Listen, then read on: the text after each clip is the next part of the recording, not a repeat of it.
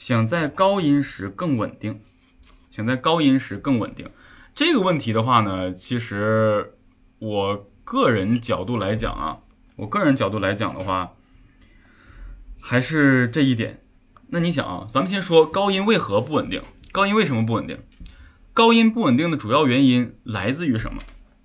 高音不稳定的主要原因来自于声带闭合和气息的穿过啊。那也就是说，高音如果你想稳定的话，那你声带闭合度，包括你声带周边的控制，包括你的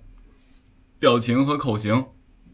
都能很好的去稳住你发的这个高度，再加上你气息、腰腹支撑的整个的稳定，那其实它就是可以稳定的。那这个通过练习的话，呃，通过练习就可以达到。咱们也有这样的练习，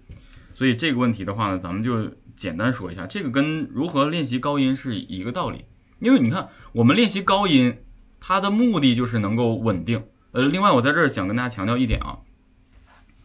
这个练习高音呢，首要首要的任务不是要让你的声音原有的变得更高啊，它不是说想让你声音原有的变得更高，而我们练习高音的主要目的，第一点目的是先稳住你现在能唱出来的高音，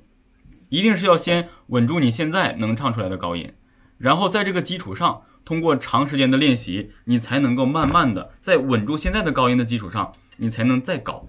所以高音它是这样的啊，所以我希望这个问题就是咱们可以通过练习慢慢就解决，就是你高音练好了，它自然就稳定了。所以这个问题其实还还 OK 的。